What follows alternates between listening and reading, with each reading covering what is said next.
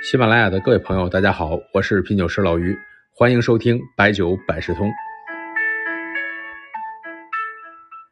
现代生活中呢，有了网络啊、五 G，还有一些小程序之后呢，按时睡眠在好多人那里是一个挺奢侈的事情。昨儿呢，在网上看了一段形容睡觉挺挺有意思的话，说早晨起床的时候啊，那种困顿、那种悔恨、那种生不如死的感觉。啊，都想让自己杀了昨天晚上熬夜的自己。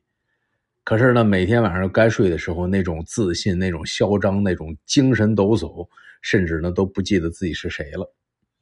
这段话呢，描述还是反映了很多人的心声啊。虽然知道熬夜不好，伤肝掉头发，但就是舍不得睡。所以呢，现在有人会选择在睡前啊喝点酒来辅助睡眠。那这种方法靠谱吗？这个事儿呢，我之前也是咨询过。只要是医生啊，基本都不建议靠喝酒入睡的，因为酒精摄入之后呢，它会作用在一个人的氨基丁酸受体上，这个呢是哺乳动物中枢神经系统的抑制性递质，对于神经元会产生影响。确实呢有快速入睡的功能，但这个睡眠呢又分成浅睡眠、深睡眠、做梦的睡眠三种时期，大量饮酒呢会。让人处在一个浅睡眠的区域，就是这个睡眠质量不高，而且呢，喝完酒倒头就睡，原来不打呼噜的还有可能打呼噜，起夜的次数会增加，所以呢，大夫呢都是建议睡前一到两个小时之内还是不要大量饮酒。这事儿呢，肯定还是要听大夫的，而且每个人情况也不一样，量力而行。我是感觉，喝完大酒之后啊，睡得确实快，但醒的特别早。基本上呢，到了早上的四五点钟，哎，就醒了，睡不着了。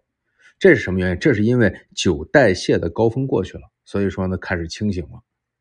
所以从健康的角度啊，睡前不要大量饮酒。之前呢，听过红酒的课啊，老师说呢，这个睡前喝红酒可以软化血管，而且让皮肤有光泽。也提到呢，让睡眠质量更好，美容美颜。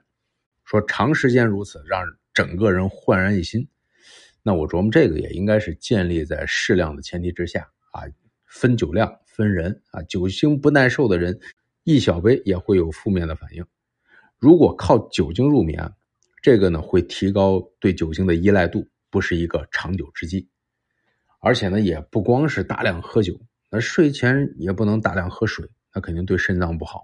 第二天呢还会有水肿的现象，也不能吃的太饱。睡前吃的太饱了，胃部的负担会加重，而且还容易发胖。同样呢，喝茶喝咖啡也是睡前不建议的。所以呢，太晚喝酒进食都会影响睡眠。我记得有一个说法，说是晚上的十一点到凌晨一点是肝脏的排毒时间。这个说法呢本身有很多争议啊，因为一般讲的排毒是有需要的时候，肝脏就开始工作了。但是呢，让人们早睡的角度。这个呢，这么说也也没什么问题，因为在现代生活中啊，早睡确实还是挺奢侈的。那如果实在做不到早睡，那就尽量的规律一点。饮酒这事儿呢，还是在吃饭的时候比较合适。以前呢，看了一篇资料，说饮酒的最佳时间是晚上的六七点钟，因为酒在分解的时候需要多种的酶和维生素来参与。上午、下午的时候啊，分解酶的含量比较少，到了晚上六点钟最多。所以呢，现在我们有时候做品鉴活动，一般都安排在下午的五点开始，啊，前面做一些饮酒的科普和闻香的动作。毕竟饥饿的时候，嗅觉是最灵敏的。到了六点多了，开始品鉴吃饭。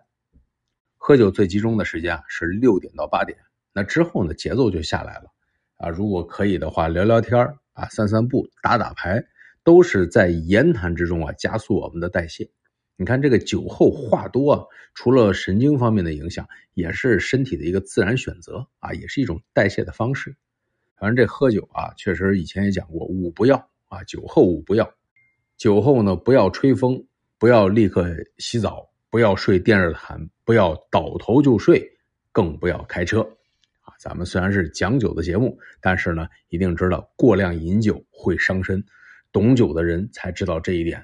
才知道如何平衡，让这酒能养人，才能体会饮酒的快乐。南唐李煜有首词：“东风吹水日闲山，春来茶。”常使闲。落花狼藉酒阑珊，笙歌醉梦间。